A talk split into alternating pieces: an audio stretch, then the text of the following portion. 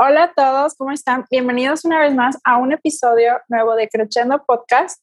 Yo soy Pamela y me acompaña mi compañera Caro Palma. El día de hoy vamos a hablar de un tema muy interesante, como pudieron ver en el título del video, que, que es reggaetón y géneros urbanos. Pero antes de comenzar, por favor, no olviden seguirnos en nuestras redes sociales. Nos pueden encontrar como Creciendo Podcast UDG en Facebook y en YouTube y como Creciendo Podcast en Instagram, TikTok y Twitter.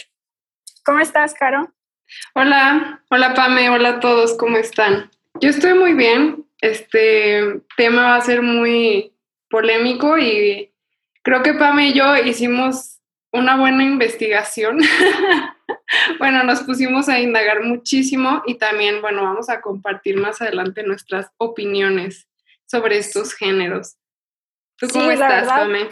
Bien, gracias. La verdad no, no imaginé que fuera a haber tanta información de estos temas. O sea, creo que una vez los encasilla como todos son iguales, ¿no? O todos son muy parecidos y piensas como que, o al menos yo como que tenía más conocimiento del reggaetón y fue como, ok, los demás pues investigamos, pero vaya que hay mucha información que ahorita les vamos a compartir. Los invitamos a que si no les gustan estos géneros, por favor quédense, o sea, les aseguro que va a haber cosas que de todo podemos aprender, cosas que les van a parecer interesantes.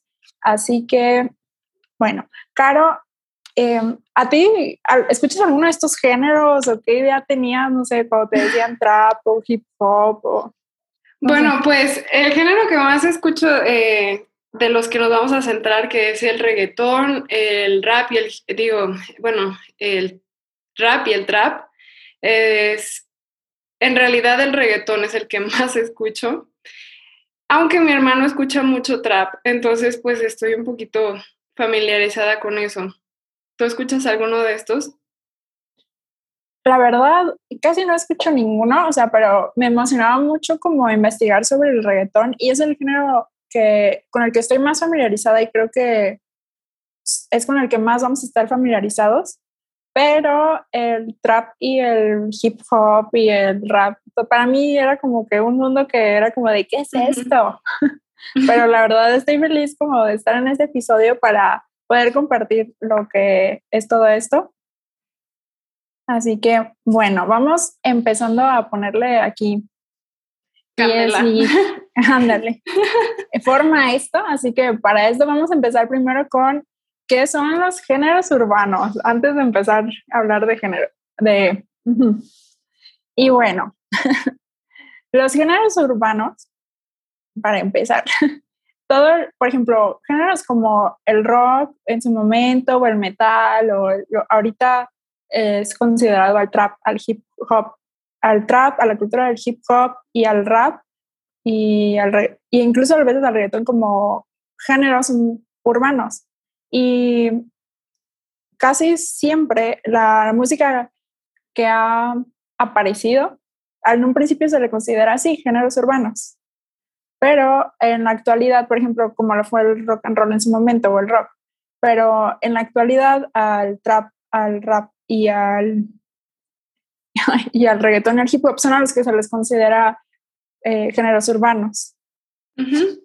Sí, de hecho se usa mucho este término para referirse a la música negra en general, o sea, música negra y música latina. Entonces, pues por ahí podemos empezar. Y también estos tres géneros de los que vamos a hablar, el rap, el trap y el, el reggaetón, eh, pues son tres géneros que en realidad son polémicos porque suelen ser muy explícitos. Y también, bueno, dependiendo del género, ya veremos, por los temas que, que van tratando, ¿no? Entonces, pues vamos a empezar por el rap, digo, por la cultura del hip hop, que fue precisamente donde nace el rap y se desprende, ¿no? Porque el hip hop es más una cultura, ¿verdad, Pame? Sí, fue una cultura que empezó en los años 70 en la ciudad de Nueva York, en los barrios de Brooklyn, de Queens, de Bronx. Y esto se me hizo un dato súper interesante. O sea, hip significa conocimiento y hop movimiento. Entonces, hip hop sería como la, el, la conciencia en movimiento, movimiento de reconocimiento. Entonces, realmente está muy padre el significado. Yo nunca me lo hubiera imaginado. Y y, el, y la cultura del hip hop lo que abarca es el break, el graffiti, el DJ y el beatbox, que de aquí salen, más adelante vamos a explicar, sale el, el rap.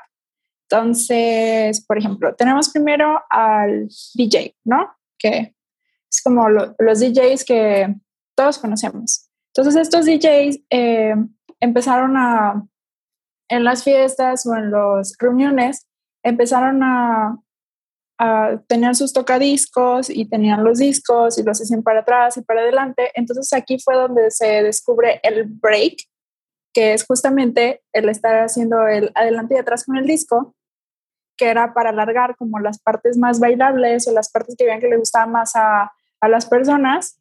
Eh, y justamente aquí fue donde empezaron los break dancers. y, y después tenemos el graffiti, que es la manera como plástica o visual de representar toda esta cultura.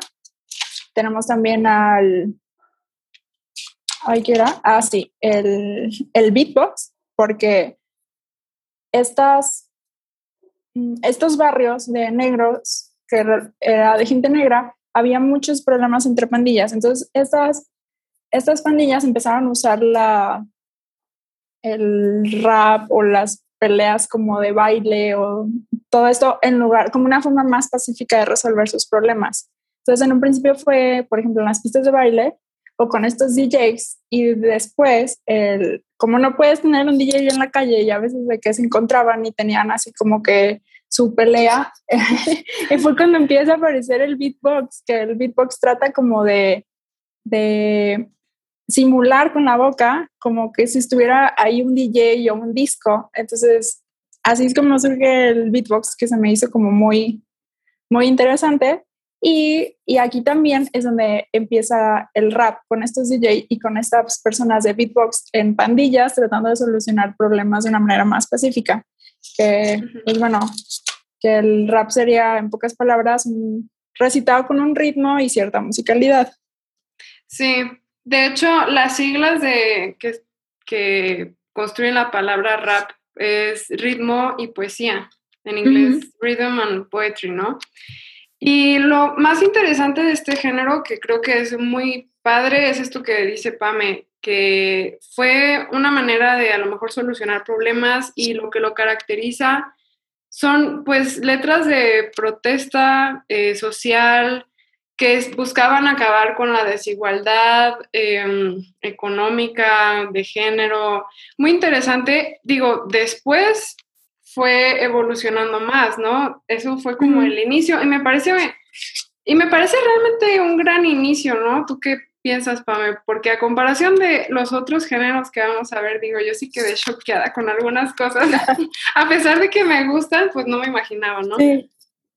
Sí, pues el, pues el rap realmente tiene una historia muy bonita, o sea, se me hizo como, yo también cuando me investigué dije, o sea, qué padre, o sea, que encontraron esta manera artística y donde no le hacen nada malo a nadie, donde no se pegan, donde nadie sufre herido, donde, y solo al final es como que su intelecto y la musicalidad los que los lleva y que se hacen estas peleas. O sea, yo había visto, por ejemplo, incluso en Parque Rojo, aquí puedes ver de repente cómo se ponen aquí de que con sus peleas de rap, pero eh, saber que fue por eso, sí está como, o sea, sí me gustó mucho esa parte de la historia. Yo el rap lo tenía como en otro concepto, pensaba que nomás eran como personas así, sabía que venía como de la cultura de estos barrios con personas negras, pero me imaginaba de que, no sé, a estas personas medio cholas con sus cadenas y sus dientes de oro.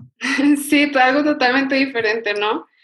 Y como dices, necesita muchísimo intelecto. Yo alguna vez, no sé por qué en un viaje veníamos aburridos, mi hermano y yo, hay que hacer peleas de rap. O sea, necesitas muchísima elocuencia para poder pelearte con eso, y no, y más con mi hermano. O sea, ya ni me acuerdo qué nos decíamos, pero así como que hasta nos trabábamos y nosotros de, ¡ah!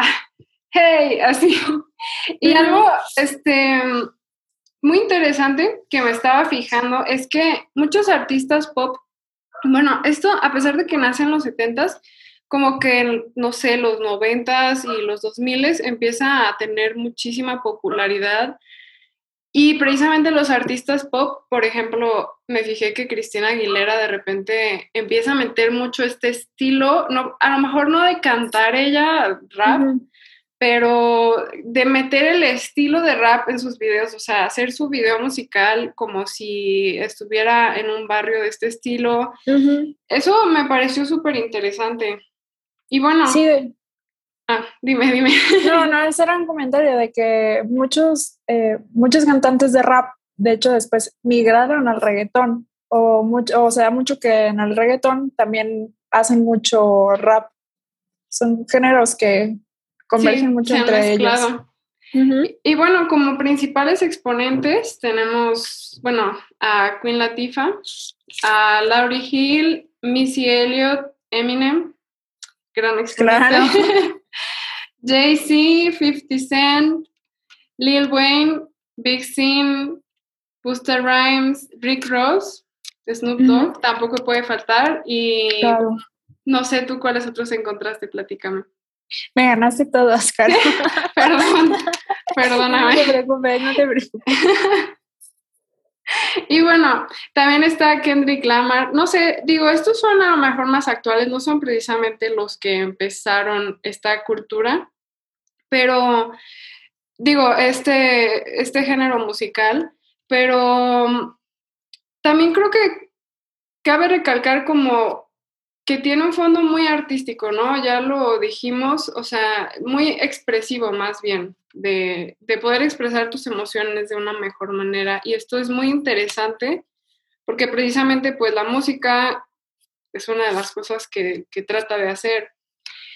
Y bueno, pues creo que todas las emociones son válidas, entonces vamos a ver el siguiente género que está un poco más locochón, que es el trap. Y es básicamente, pues el trap es hijo del rap, pero utiliza un poco más de recursos electrónicos y una gran diferencia es que los temas están más relacionados con la violencia, con las drogas y todo esto es porque su nombre de trap viene de algo que se conoce como trap houses, que eran lugares donde se vendía, o bueno, se produce y se vende crack. Entonces, este, digo, trap, hay, ya existe trap latino, trap español, trap eh, estadounidense, de todo, pero parece que los orígenes fueron en el sur de Estados Unidos, o sea, así como el rap fue en el norte, esto fue un poquito más al sur, y precisamente venían de contextos también, pues, muy violentos, pero donde se usaba muchísimo el narcotráfico. Entonces, em, como que de lo que empezaron a hablar primero estos exponentes era de, pues de lo que los rodeaba, ¿no? Que eran a lo mejor narcotraficantes, el consumo de drogas, toda la violencia que se vive. A lo mejor es un poquito diferente eh, a comparación de la protesta social que tiene el rap. Y algo interesante también es que es música que utiliza muchos samples, samples, no sé cómo se diga en inglés o se dice en español, que es básicamente una canción, una melodía de fondo que a lo mejor ya tiene derechos de autor y le ponen otro beat encima y así, y bueno, esto hace más barata la producción de trap para los productores. No es el único tipo de música que usa esta, pues este recurso. Hay muchísimas cosas que, usan esto, pero bueno, o sea, digo, cada vez tener todo digital hace que sea más fácil accesar y decir, ah, me gustó esta parte, me gustó esta otra cosa de acá y se la pongo. Y precisamente este género creo que es muy famoso en, bueno, actualmente yo lo veo, es como muy famoso con los jóvenes, ¿no? Y algo que es, o sea, a pesar de que no es un género actual, eh, me refiero, o sea, no fue como que salió en el 2016, pero ha ido evolucionando de tal manera que se roba muchísimo la atención de la gente joven. Por a lo mejor como que estos beats súper graves o los bajos así súper graves y, y toda esa producción que tiene, o sea, yo le preguntaba a mi hermano, como, oye, ¿por qué te gusta, no? No, pues es que está así súper, o sea, lo pones y lo sientes y yo como está bien, digo, no sé si has escuchado las letras, pero cuando me las pones yo sí me quedo choqueada. Y bueno, creo que en general eh, de esto del rap y el trap hay como dos no sé si decirlo estereotipos o figuras que conocemos como de los raperos, ¿no? Por ejemplo, existe como el rapero gangsta que trata de ser como un hombre de negocios, como decir yo, este, pues trabajo para salir de la pobreza, algo así. Igual comenta algo de las drogas, pues que no. Y también está eh, la parte del trap que en realidad se presenta más como un consumidor de, de estas sustancias, ¿no? Al menos encontré un estudio que hablaba sobre eso y me pareció muy, muy interesante. Y lo más interesante es que realmente, pues sí hay un poquito de justificación en que los vean así, porque hay muchos raperos o traperos, no sé cómo se les diga, que se dedican al trap precisamente que han muerto por sobredosis de drogas es muy sonado o muy común o que los matan porque estaban involucrados en algo y así como que ya no se sabe, ¿no? Em, y bueno, como exponentes más importantes, yo encontré eh, artistas más actuales. No sé si alguien conozca a alguien más eh, antiguo. Estaría muy interesante que nos dijeran porque yo estuve preguntando, estuve investigando. Y bueno, me parece muy interesante que uno de los más importantes que me salió fue C. Tangana que precisamente es español y ha, popularizado el trap en España. Y también está Rosalía. Y es muy interesante este dueto porque, como chisme, eran novios. Y de hecho, de hecho esto me impactó porque a mí me gustaba mucho Rosalía. Zetangana fue coescritor o coproductor o co-compositor del Mal Querer y tiene así como un 80% de las canciones, o sea, participó en componerlas y al menos no he visto que se le mencione en ningún lado. Eso pues está, está cañón, ¿no? Sí, de hecho yo el, el trap, o sea, yo no sabía que existía, o sea, yo sabía que existía el rap, pero el trap lo, yo supe porque cuando salió Rosalía con esta nueva como fusión, de flamenco, con rap y escuché y escuchaba que decían, es que es flamenco con rap y con trap y, yo así de, pero ¿qué es el trap?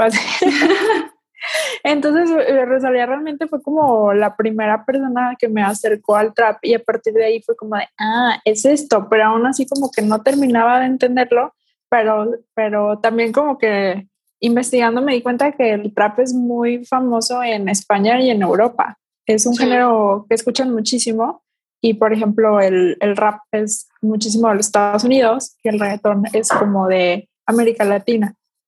Ajá, y también creo que es muy interesante porque hay una especie de fusión de rap como latinoamericano también, ¿no? Creo que es algo que hace también Calle 13. Bueno, o sea, no sé si se le puede llamar exclusivamente rap porque hace como muchos géneros, pero sus letras caen en, esta, em, en este apartado de protesta social y tienen letras pues sumamente elocuentes. O sea, creo que lo interesante de eso, a lo mejor como músico, si lo escuchas, o bueno, sí, pues sí, como músico, ¿no? A lo mejor no te llama tanto la atención la parte del beat porque lo escuchas la primera vuelta o la segunda y es lo mismo, pero es muy interesante la elocuencia con la que están hablando y cómo, al menos en español, cómo combinan las palabras, los significados, digo, que bueno, está en tu idioma y es como que a lo mejor un poco más rápido de entender que en el inglés, ¿no? Sí, es que uh, a mi parecer creo que esta, por ejemplo, el trap y el rap, el perro de caro. Perdónenme. Invitados especial. Bueno, eh, a mi parecer el trap y el rap son géneros que o sea, siendo muy honestos, no es como que brillan por su musicalidad y por su gran composición. O sea, creo que lo que aquí resalta muchísimo es, el, es la creatividad a la hora de hablar y recitar y seguir y llevar como un ritmo. E incluso eh, yo, yo leí que el trap se necesitaba como mucho flow, que es como esta cosa indescriptible para decir que una canción está sonando bien o que el ritmo suena como muy bien o es muy llevadero. es como algo muy difícil de explicar, ¿no? Pero el flow de hecho nace de la necesidad de tener una palabra para todo esto.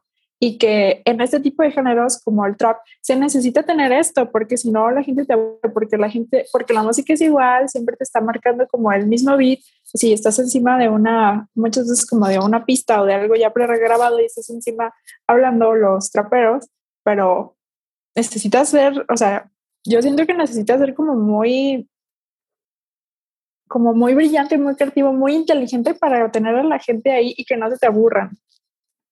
O sea, desde mi punto de vista, o sea, música, la gran música no la vas a encontrar ahí hablando musicalmente o armónicamente, pero, pero ya en una lírica, pues ya estamos hablando de algo muy diferente. Sí, y continuando también con, con los em, exponentes pues más importantes de, del trap, también está este cuate que se llamaba, porque creo que ya murió, XX Tentación. Eh, perdón. Luego también está Travis Scott. ajá. Y bueno, mi hermano me contó que está Pop Smoke, Kid Keo, Triple Red, Little Peep, Lil Uzi y Migos. bueno, pues yo sé que, por ejemplo, hay alguien, no conozco, que se llama Arcángel, está Rosalía, que aunque su música es fusión y últimamente reggaetón y pop, pues también tiene trap, está Postmodern y, y Bad Bunny. Yo no sabía que últimamente Bad Bunny eh, está dedicando, se está yendo como por el lado del trap.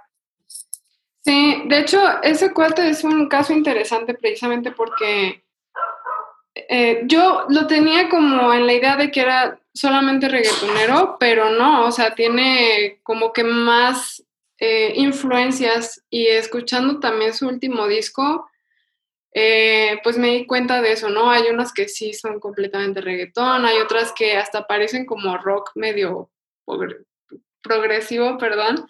Entonces, ese cuate está, está muy interesante, digo, a nivel de que se anima a hacer diferentes géneros, ¿no? No está casado nada más con uno. Y bueno, pues qué mejor ejemplo para poder pasar al, al reggaetón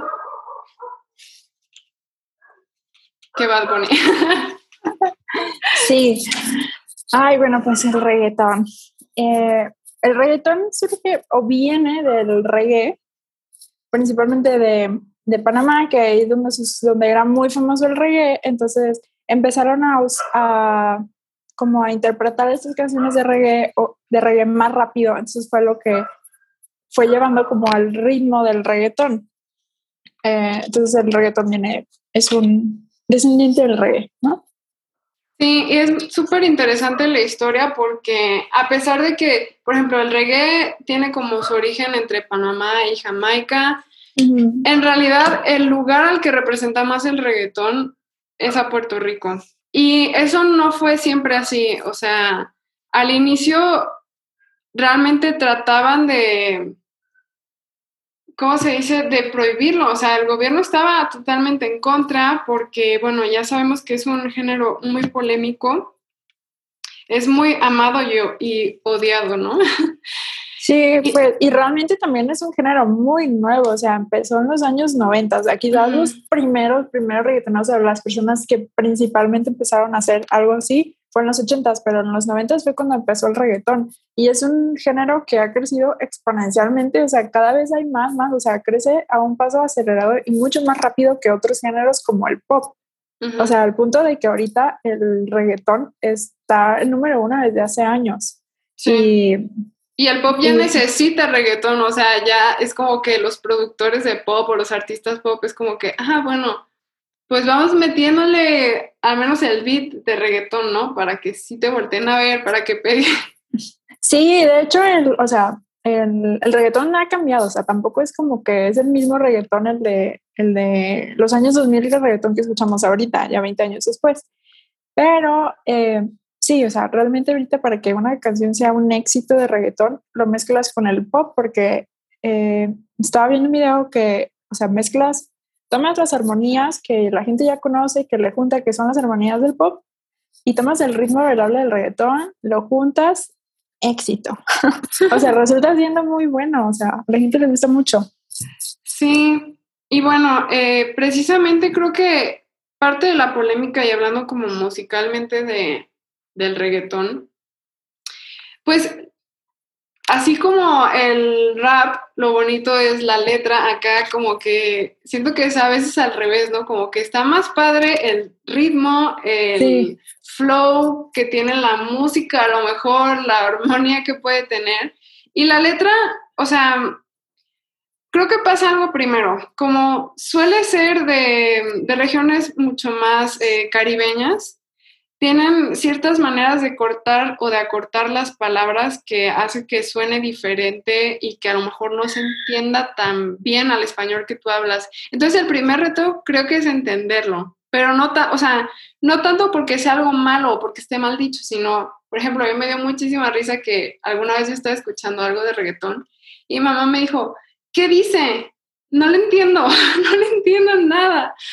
Entonces, también tienes como que acostumbrarte o tener un poquito de callo en, en esa agilidad de, de acortar palabras para saber qué quieren decir. Y una vez que pues ya le entiendes, la verdad, a la mayoría de las canciones de reggaetón, pues te sorprendes de lo que dicen, ¿no? De todo, como el doble sentido que tienen. Eh, hay cosas, o sea, que pueden estar muy explícitas y hay cosas que no están tan explícitas pero están como en albur, ¿no? Sí, indudablemente, o sea, como que es tan bailable, unos, tres, unos, tres, unos, que es lo que viene y tiene aparte un bombo que está todo el tiempo marcándote el ritmo, que o sea, que la gente se va, se va con la, se va con la música, se va con el ritmo, porque es una música realmente para bailar, entonces, la verdad, si estás en una fiesta que realmente es una música de fiesta o una música para pasarla bien, o sea, no estás así pensando de, ay, mira, dijo que lo dejó y que se fue con... No, o sea, no estás al pendiente de eso, pero sí es una realidad que muchas letras hay que te pones a leerlas y dices, ¡Ah! ¿esto es lo que dice? Sí, hay, sí, hay muchas que leí hoy y quedé un poco traumada, como que dije, es excesivo, ¿no? O sea, hay muchas maneras de decir otras cosas y esto me parece excesivo. De hecho, encontré algo que me dio muchísima risa. Encontré tres, pues no sé, como estudios me dieron mucha risa, sinceramente, este, precisamente por eso, ¿no? Porque se usa mucho que digamos esto de que, ay, el reggaetón es pura basura de música y no sé qué, bla, bla, bla. Es justamente lo que tú decías, es música para cierta ocasión. Hay gente que a lo mejor la escuchará diario 24/7, pero, o sea, si ponen una canción de, de reggaetón, pues indudablemente vas a querer este, bailar, ¿no? Ya me expuse, pero bueno. Entonces, este, este estudio que encontré me, me dio mucha risa porque dice que en el 2018 la Universidad de Helsinki, Finlandia, realizó un estudio que determinó que el reggaetón no estimula nuestra capacidad cognitiva ni nuestra inteligencia y lleva a una especie de letargo, promoviendo así un deterioro cognitivo prematuro. Sobre el reggaetón, el estudio dice eh, sus melodías pegadizas y sus letras fáciles de recordar, bueno, si las entiendes, los llevan a nuestras neuronas a un estado en el que no tienen que esforzarse. Me dio risa porque, bueno, o sea, pues digo, parece un estudio muy formal, pero todo depende de cuándo escuches reggaetón. Y bueno, nosotros no podemos comprobar que te haga más o menos inteligente, pero sí es cierto que hay un dicho muy interesante para los que estudiamos música que es escucha mucha música. Y nos lo dicen nuestros maestros, a lo mejor enfocados en la música clásica o en la música académica, pero es para que tú te puedas formar ideas de lo que tú quieres hacer con la música. Entonces, pues si todo el tiempo a lo mejor estás escuchando esto, pues a lo mejor tienes una idea muy limitada de lo que puede ser la música o incluso si escuchas a los mismos artistas de reggaetón también, ¿no? Pues yo creo que también eso es como, si te encancillas en cualquier género y dices, yo solo escucho este género, te puedes privar de conocer y aprender mucho de otros géneros.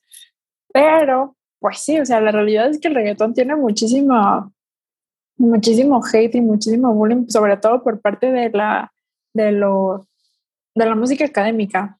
y, y también, incluso gente que no es tan amante de la música académica, pero es como de, ay, no, el reggaetón es basura, el reggaetón es súper comercial, el reggaetón, eh, lo que tú dices, así casi casi que lo escucha pura gente eh, no tan inteligente o que no te aporta nada, pero...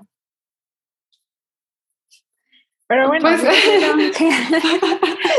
pues, no podemos defenderlo, pero, pero, pero pues aplica para, la verdad, o sea, si tú ves una fiesta y pues falta la de gasolina de Daddy Yankee, creo que va a estar complicado, ¿no? y de hecho, por ejemplo, ahorita que te marcas ese tema de la gasolina, o sea, Daddy Yankee fue así como que es como el, y más bien la gasolina es como el himno del reggaetón, porque gracias a esa canción fue que el reggaetón subió y fue la primer, fue como el primer éxito del reggaetón. Esa canción salió en el 2000, 2002, 2004, por ahí, cuando apenas estaba empezando todo esto.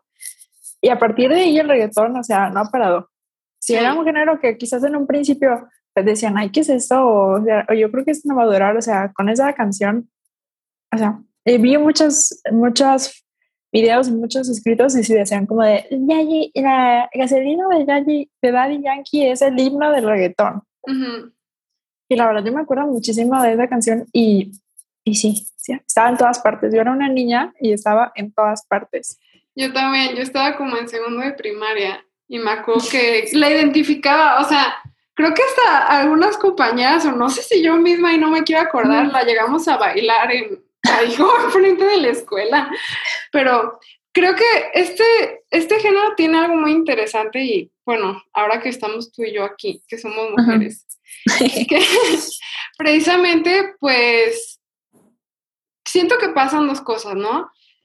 Los principales exponentes del reggaetón son hombres. Sí encontré a alguien que le dicen que es la reina del reggaetón y se llama Ivy Queen es muy interesante, o sea, estuve escuchando su música como para ver, pues, qué dice ella en las letras y sí es diferente a lo que normalmente otras canciones de reggaetón dicen, ¿no? Y siento que también conforme ha seguido volviéndose famoso el reggaetón, como que es más sencillo hacerlo explícito, pero hasta en una manera como muy muy fea. Bueno, a mí se me hace muy fea. Realmente es como muy denigrante. O sea, habiendo tantas maneras que puedes decir, pues algo obsceno, digo, pues lo dices de la peor manera.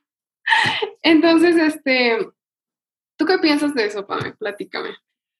Ay, pues, no, es, es que, o sea, las letras de reggaetón muchas veces sí son, pues realmente son muy denigrantes, o son muy sexosas o o no hablan también de la mujer o incluso en los videos, ves cómo la cosifican y cómo eh, también fue un género que empezó y era casi, pues prácticamente por puros hombres. Yo solo ubico a que haya empezado con esto es a la cantante de la factoría.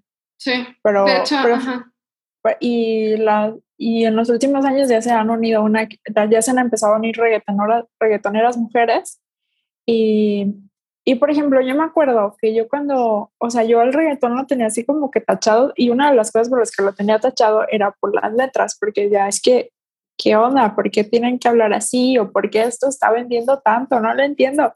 Ajá. eh, en serio, la gente nunca escucha las letras.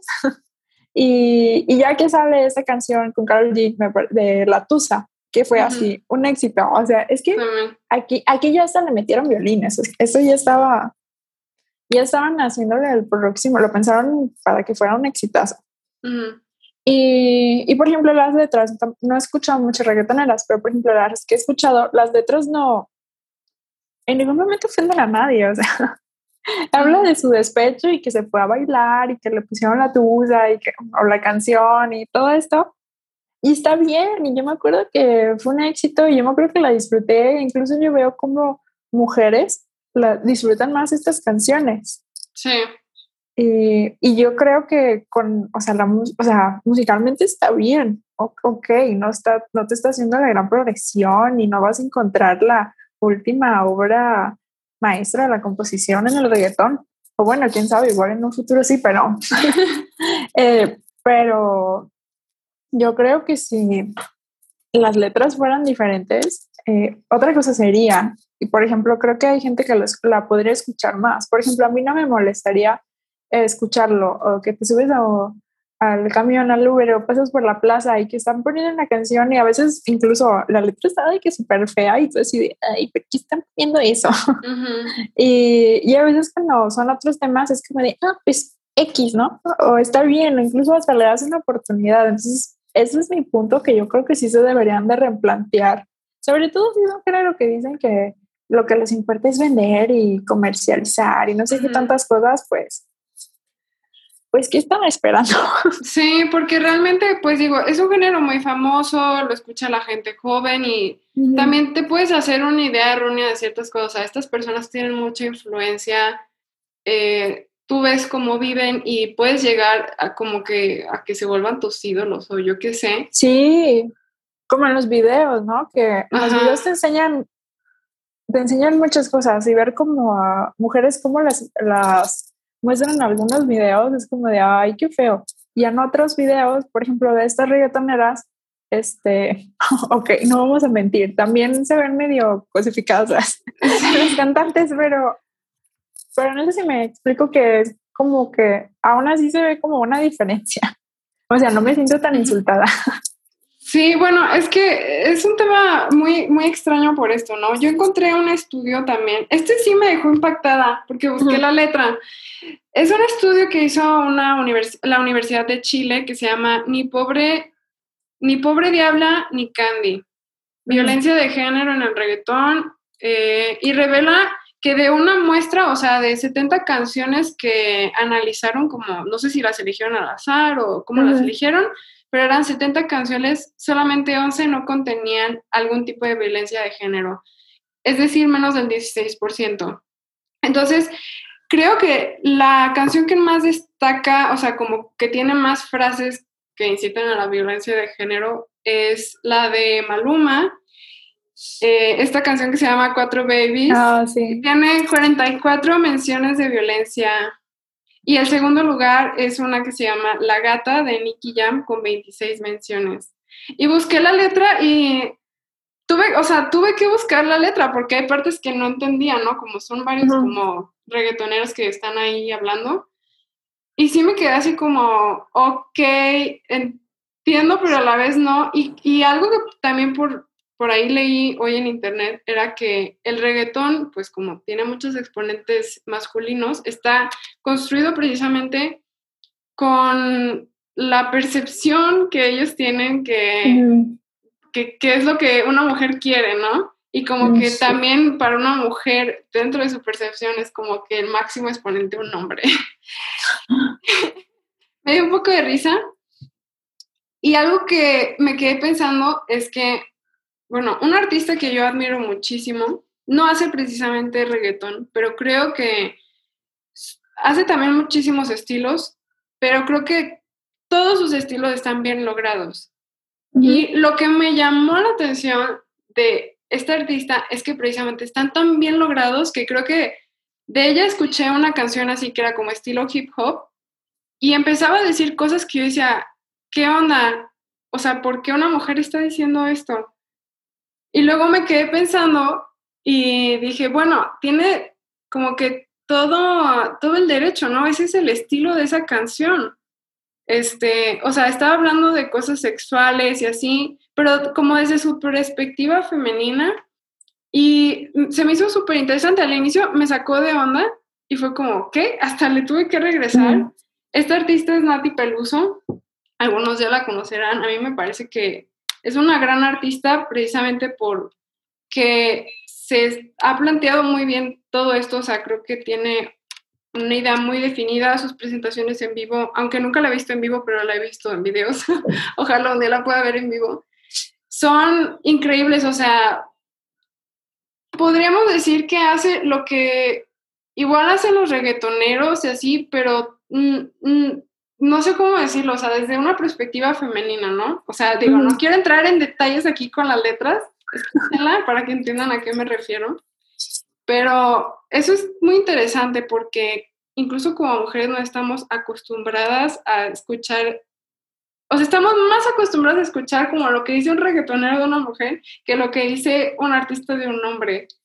En el mismo, como en, en el mismo ámbito, ¿no? En un ámbito así como sexoso, sexual. Entonces, pues, esta artista me parece increíble y es mi recomendación del día de hoy. Eh, bueno, no sé, podemos también hablar. Ah, bueno, algo bien interesante también es que mm, hubo un año, creo que en el 2016, varios artistas de reggaetón se molestaron porque el reggaetón no aparecía en las listas de como que los géneros más premiados o en, el top, ¿sabes?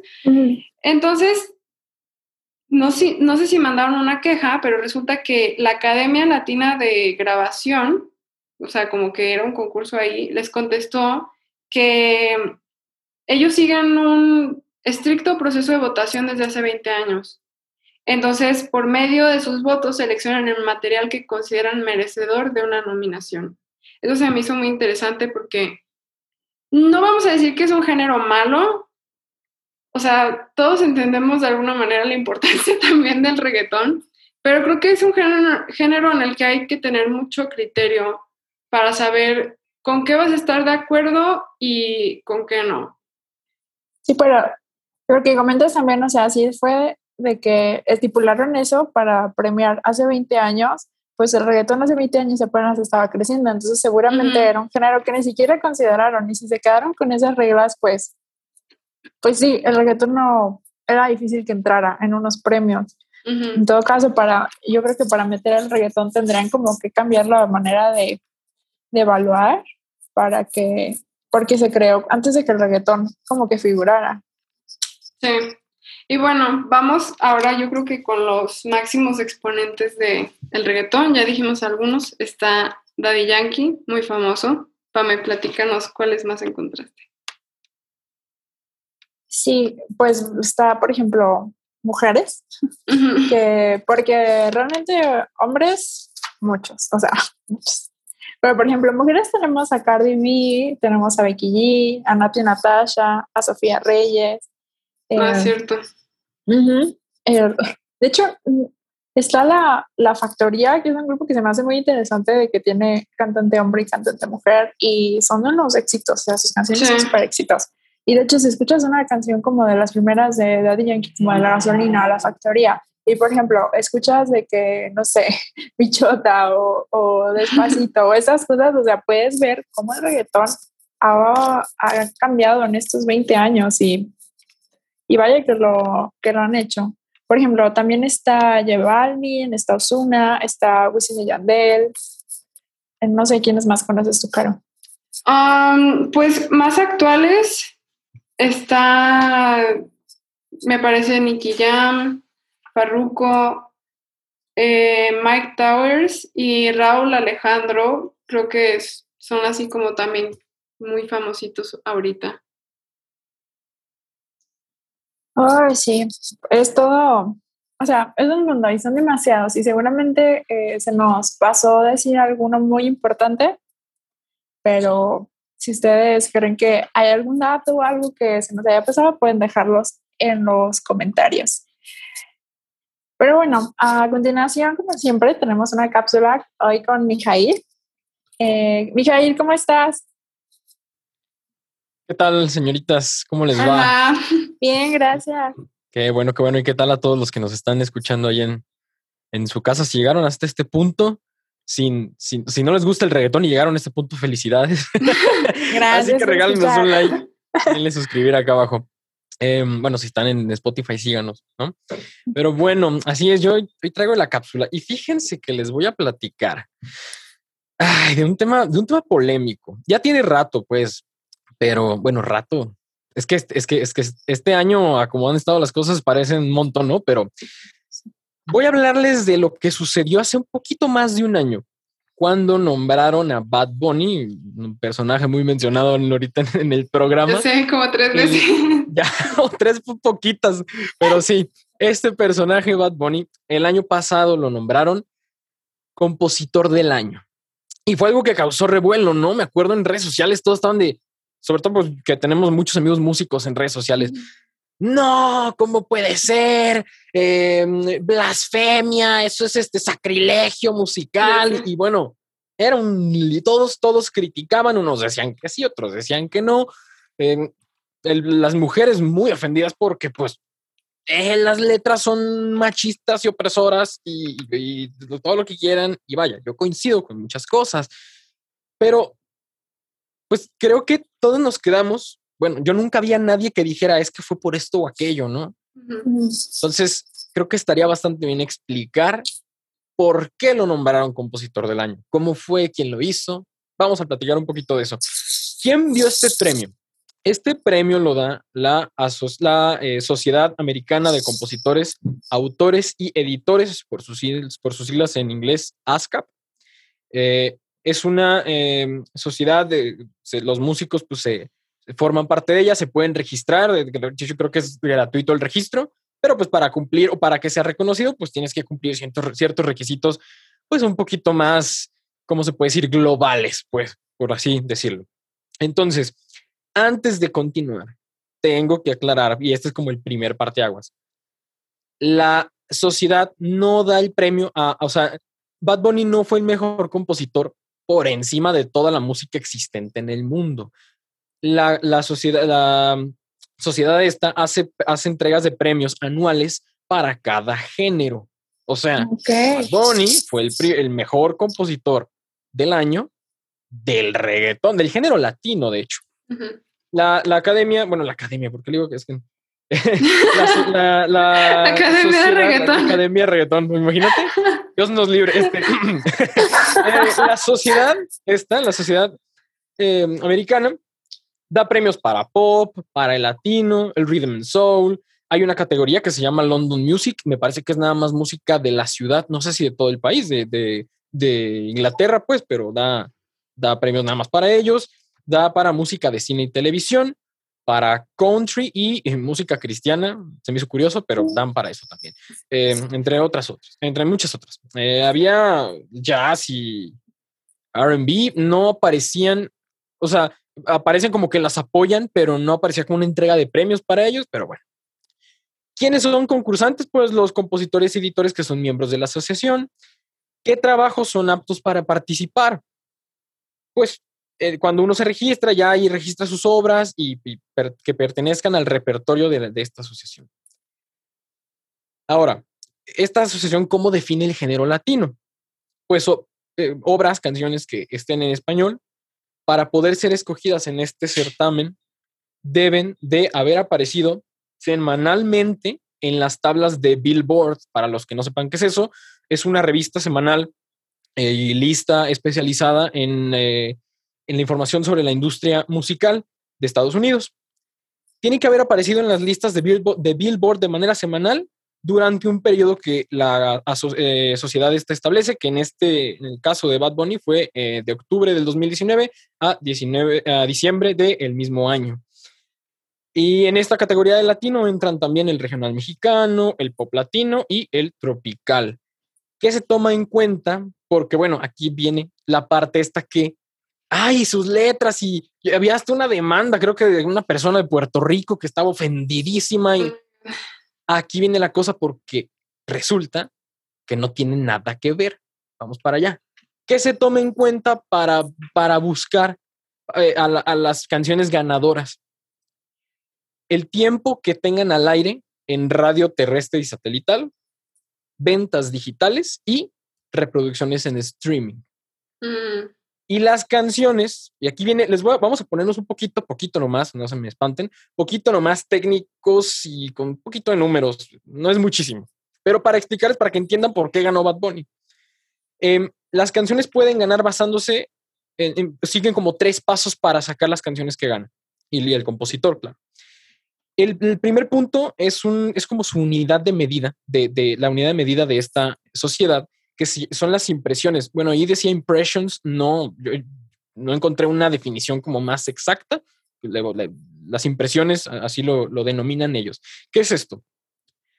Eh, son, son, clasificadas basándose en la suma de reproducciones en radio terrestre y satelital y medios de streaming de Estados Unidos, eh, según los datos que recopila una organización que se llama Nielsen eh, Music MRC, eh, se dedica a, la estadística de audiencia. Entonces, suman las veces que la tocaron en el radio y las veces que la, que la pusieron en streaming, ¿no? En Spotify, en Apple Music, en bla, bla, bla, bla, todas las que hay de música. ya que tienen, o sea, ven, ven de toda la música que entra en su género latino, ven los números y según el puntaje que tengan en eso, pues les dan un ranking, ¿no? Se les asigna según el número de impresiones que hayan recibido en este periodo de octubre a diciembre de ese año. Eh, entonces, ya sí, enlistadas de todas las existentes, eligen, pues, se, se acorta la lista y, hasta, y dejan las primeras 50. Estas 50 canciones que la sociedad esta eh, vio que tenían más vistas y más eh, escuchas y todo esto, todas esas 50 canciones se denominan como canciones ganadoras por, por todo lo que han logrado, pues. Y aquí viene el punto. Ya que tienen las canciones ganadoras, bueno, la primera, la que queda número uno, pues queda como canción del año. Y hasta lo que, hasta donde entendí, y no sé si habrán colaborado o, algo, pero la canción del año de ese, de ese momento del año pasado fue la de Con Calma de Daddy Yankee. Y esa quedó en primer lugar, por ende creo a lo que yo leí que Daddy Yankee también fue nombrado compositor del año porque fue parte de su, él, fue parte de los compositores. Pues.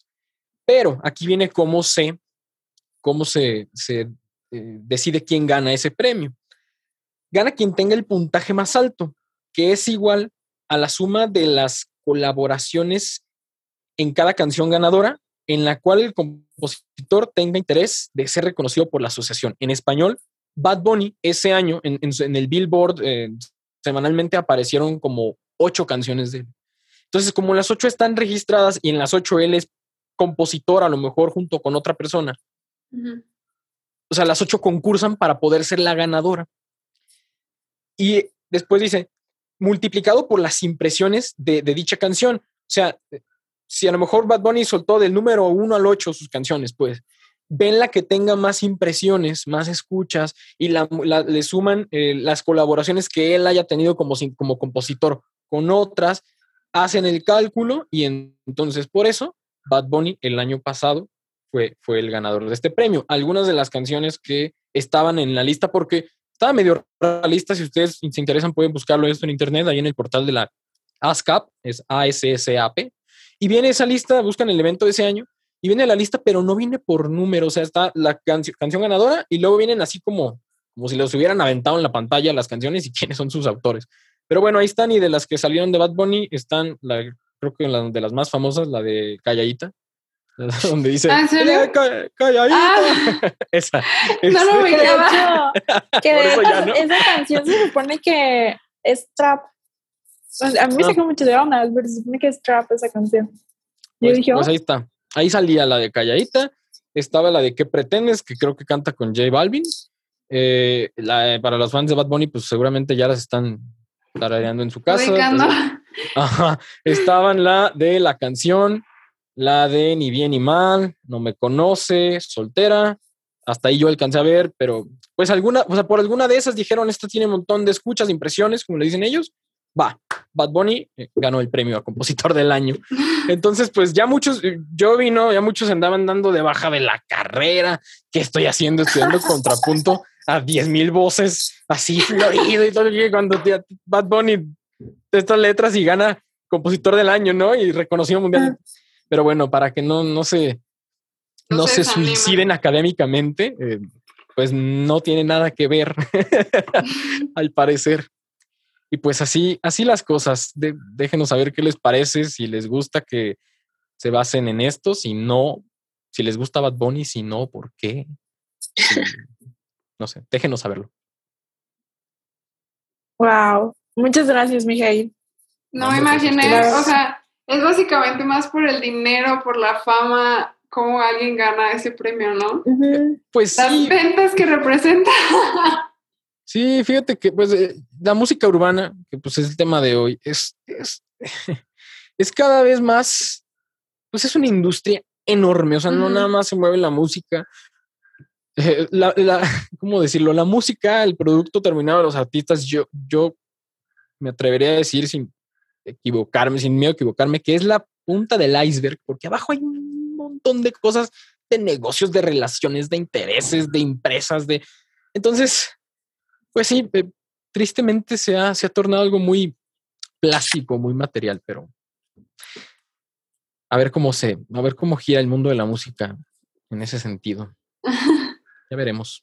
Ya veremos si estamos a favor o nos arrepentimos. Así es. Muchas gracias, bueno, Mijail. Qué gusto saludarlas y nos vemos la próxima semana a toda la gente ahí en sus casas o en donde anden. Bye. Gracias, Mijail. Adiós.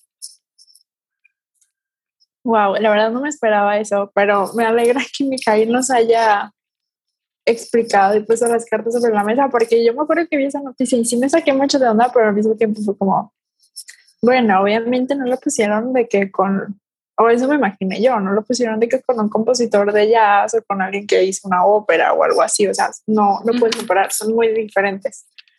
Pero, bueno, wow, ventas. Sí, pues está muy interesante, no me imaginaba que fuera tan así, yo pensé que sí lo revisaban más. Pero bueno, pues, ¿tú qué, qué conclusión le das a o recomendación a la audiencia, Pame? Pues mira, yo creo que todas estas músicas, o sea, que queridas por unos, con mucho hate por otros, o sea, están donde están también porque están cubriendo una necesidad y porque la gente las está pidiendo. Y por eso es que son tan famosas, o sea, si la gente no las pidiera, el reggaetón se hubiera quedado en los 2000 o en los 90 pero por algo está hasta acá y y, o sea, nos gusta no es música y, y, siempre va a haber, o sea, y estoy segura que es un género que va a seguir y va a seguir y que, con, o sea, hemos visto cómo ha ido evolucionando y ahorita está fusionándose con el pop, pero en 5 o 10 años quizás, no sé, con el techno, el, no sé, no me lo imagino, pero siento que el reggaetón ahí va a estar. Y me parece muy interesante cómo tantos artistas han mudado como a este, a este género, o sea, ahora parece como que no importa tu género, tienes que tener una canción de reggaetón como para, no sé, si para seguir jurando, para estar en onda, o, pero, pero al final del día ahí está y, y, yo les diría como que si no te gusta, está bien, si te gusta, está bien, bien. pero, ajá, pero lo, mi único como objeción son las letras, que espero que cambien, y o que o con estas nuevas reggaetoneras y con todos estos movimientos eh, de género y de la mujer, como que esas letras empiecen a ser cada vez menos y sean letras como menos ofensivas y si se pudieran menos sexuales y menos violentas, pero creo que todavía estoy pidiendo mucho porque no solo el reggaetón hace estas cosas, lo hemos visto claro. en otros géneros eh, pero, o sea, la verdad es que, que escuchan, escuchan lo que quieran, pero escuchen mucha música, escuchen lo más que puedan, escuchen géneros que no les gusten, géneros que sí les gusten, y créanme que van a, a encontrar cosas en, en, géneros que no se imaginaban que les van a gustar. Eh, entonces eso sería todo. Y que no se sientan juzgados, o sea, sí. por, decir, por decir si les gusta el reggaetón, o sea, total al final, o sea, quiero creer que el género que cada quien escucha no nos define, solo nos, solo es un gusto más. Sí, es como que te guste una comida o no te guste una comida, ¿no? Uh -huh. Y yo lo único que tengo que arreglar, es, digo, agregar, es precisamente esto, o sea, si escuchas música de la que escuches, pues hay que tener un criterio, o sea, no importa qué criterio tengas, te puede gustar cualquier tipo de música, pero que tú sepas por qué prefieres ese estilo, ¿no? O sea, que sepas por qué dices, ah, bueno, es que a mí me gusta cuando dicen estas letras, bueno, está bien, pero, pero ¿por qué no? O sea, creo que es muy interesante preguntártelo. Y también, mmm, ay, algo más quería decir, se me olvidó ya, pero no, en general es, es esto, el criterio y bueno, todo, todos los géneros de música son un medio de expresión, entonces es muy difícil decir que algo está bien, que algo está mal, porque por más que no nos gusten las letras o que no estemos de acuerdo con algo, pues digo, hay libertad de expresión y, y pues algo tendrán que expresar, ¿no? Entonces, eso está pues ahí. Y también por eso digo que es importante hacerse un criterio. es todo lo que tengo que agregar. bueno, pues muchas gracias. Eso sería todo por el episodio de, el episodio de hoy. Muchas gracias por escucharnos. Por favor, no olviden de seguirnos en nuestras redes sociales. Nos pueden encontrar como Creciendo Podcast UDG en Facebook y en YouTube y como Creciendo Podcast en Spotify, Instagram, TikTok y Twitter. Hola, muchas gracias y nos vemos en la siguiente semana. Adiós.